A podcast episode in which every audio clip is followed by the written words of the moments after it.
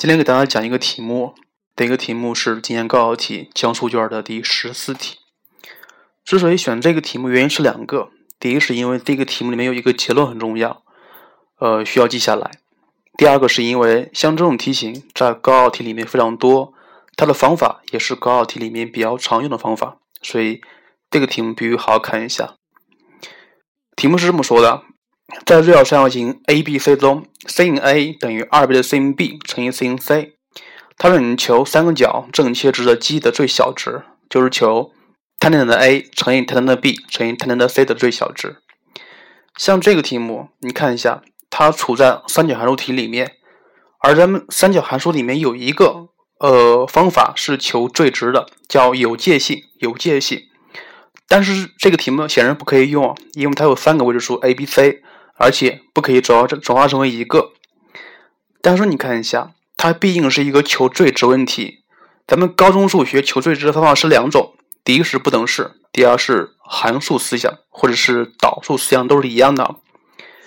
咱们今天看一看，像这个题目，分别用不等式和函数思想应该怎么解。另外，听到这个音频的学生们，需要把这个题目好好看一下，好好记一下，最好是抄在笔记上。来看一下，首先需要记一个常见的结论，在一个三角形里面，只要不是直角三角形，那么三个角的正切积等于三个角的正切和，就是 tan 的 a 乘以 tan 的 b 乘以 tan 的 c 等于 tan 的 a 加 tan 的 b 加 tan 的 c。像这个结论需要记下来，以后可以直接用的。关于这个结论怎么证的，也是非常简单的，因为 a 加 b 加 c 等于派，是吧？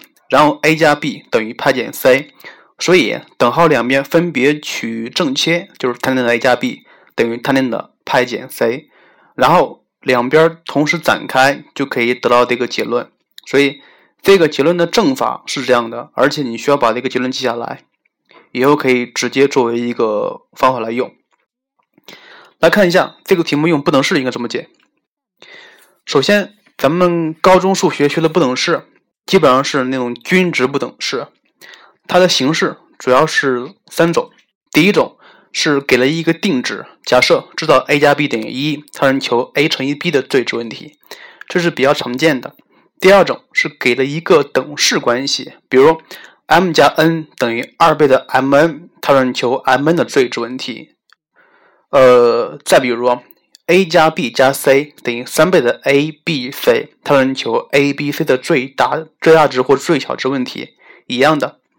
像这种题目，这种题目也可以转化成为一个定值问题。就比如 m 加 n 等于二 mn，等号两边同时除以 mn，它就变成一个定值问题。呃，还有一种形式就是只是一个式子，并并不是方程，也不是等式。比如是 a 分之 b 加 b 分之 a 的最小值怎么求？像这样题目虽然不是方程，也不是定值，可是咱们可以直接用公式直接算出来。所以，像不等式三种题型就是这样的，每每一种题型都需要掌握住。来看一下这个题目用不等式应该怎么解。看一下，从那个已知条件 sin A 等于二倍的 sin B 乘以 sin C，很显然这个角 A 是孤立的。既然孤立，那么咱们就对它进行单独的化简，把 sin A 化成 sin B 加 C。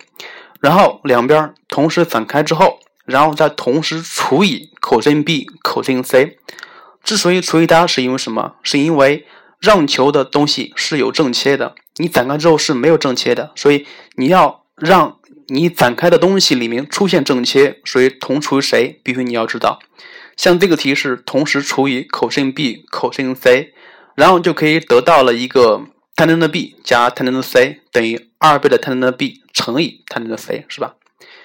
呃，所以你看一下，让求 tan 的 a 加 tan 的 b 加 tan 的 c 的最小值，其实就是求 tan 的 a 加上二倍的 tan 的 b 乘以 tan 的 c 的最小值，然后可以咱们直接利用什么呀？利用那个那个公式就可以，它是大于等于二倍的根号下二乘以三者的正正切积呀。所以这样，咱们可以得出，咱们就可以得出来，三者正切积的最小值是八。像这个题目用这个方法解还是比较简单的，还是比较简单的。关键是你要知道，呃，从哪一步开始用这个不等式，然后怎么化简才可以得到你需要的不等式。来看一下，用函数思想应该怎么解？函数思想应该怎么解？首先说一下，函数思想是这样的，里面可以出现一个未知数，也可以出现两个未知数。什么情况下是这样的？比如 y 等于 x，它这个 x 是只只出现一个未知数，是不是？这样可以用函数思想来解。但是如果一个等式，一个方程 y 等于里边什么东西，里面有两个未知数 m n，怎么办呀？其实是一样的，咱们只需要把这个 m n 两个未知数看成是一个未知数就可以了。来看一下这个题目。还是从已知入手，sin A 等于二倍的 sin B 乘以 sin C，然后因为 A 是孤立的，所以把 A 展开，它就可以化成呃 sin B 乘以 cos C 等于 sin C（ 括弧二倍的 sin B 减去 cos B）。然后需要说一下，之所以画到这一步，是因为什么呀？是因为你要用函数思想，就是它毕竟出现了三个未知数，tan 的 A，tan 的 B，tan C，是不是？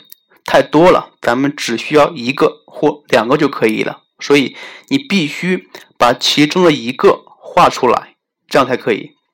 像这个题目，你看一下，到了这一步之后，咱们就可以得出来一个等式，就是 tan 的 b 分之一加 tan 的 c 分之一等于二。像这个时候，你可以令 tan 的 b 等于 m，然后你可以用 m 来表示 tan 的 c，这样是可以的。但是你知道了 tan 的 b 和 tan 的 c 了，然后你表示 tan 的 a 的话，这个式子是会相当复杂，会相当复杂的，所以不建议这么做。所以这个时候你不妨设两个未知数，两个未知数。你令 tan 的 b 等于 m，那么 tan 的 c 等于 n，所以这个等式就可以变成了 m 分之一加 n 分之一等于二，进而是 m 加 n 等于二倍的 mn，对不对？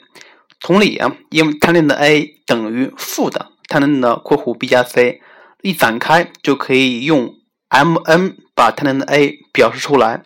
这个时候 tan 的 a 等于 m n 减一分之 m 加 n。像这个题目，然后再分别带进去，它就是一整理，它就是 m n 减一分之二倍的括弧 m n 的平方，对不对？然后让求这个式子的最小值。首先你看一下，它跟咱们学过的反比例函数很像，但是。它的分母处，它的分子处有未知数，所以应该把它的分子的未知数给它整体除下来，就是上下同时除以 m n 的平方，它就可以变成了二除以 m n 分之一减去 m n 分之一的平方。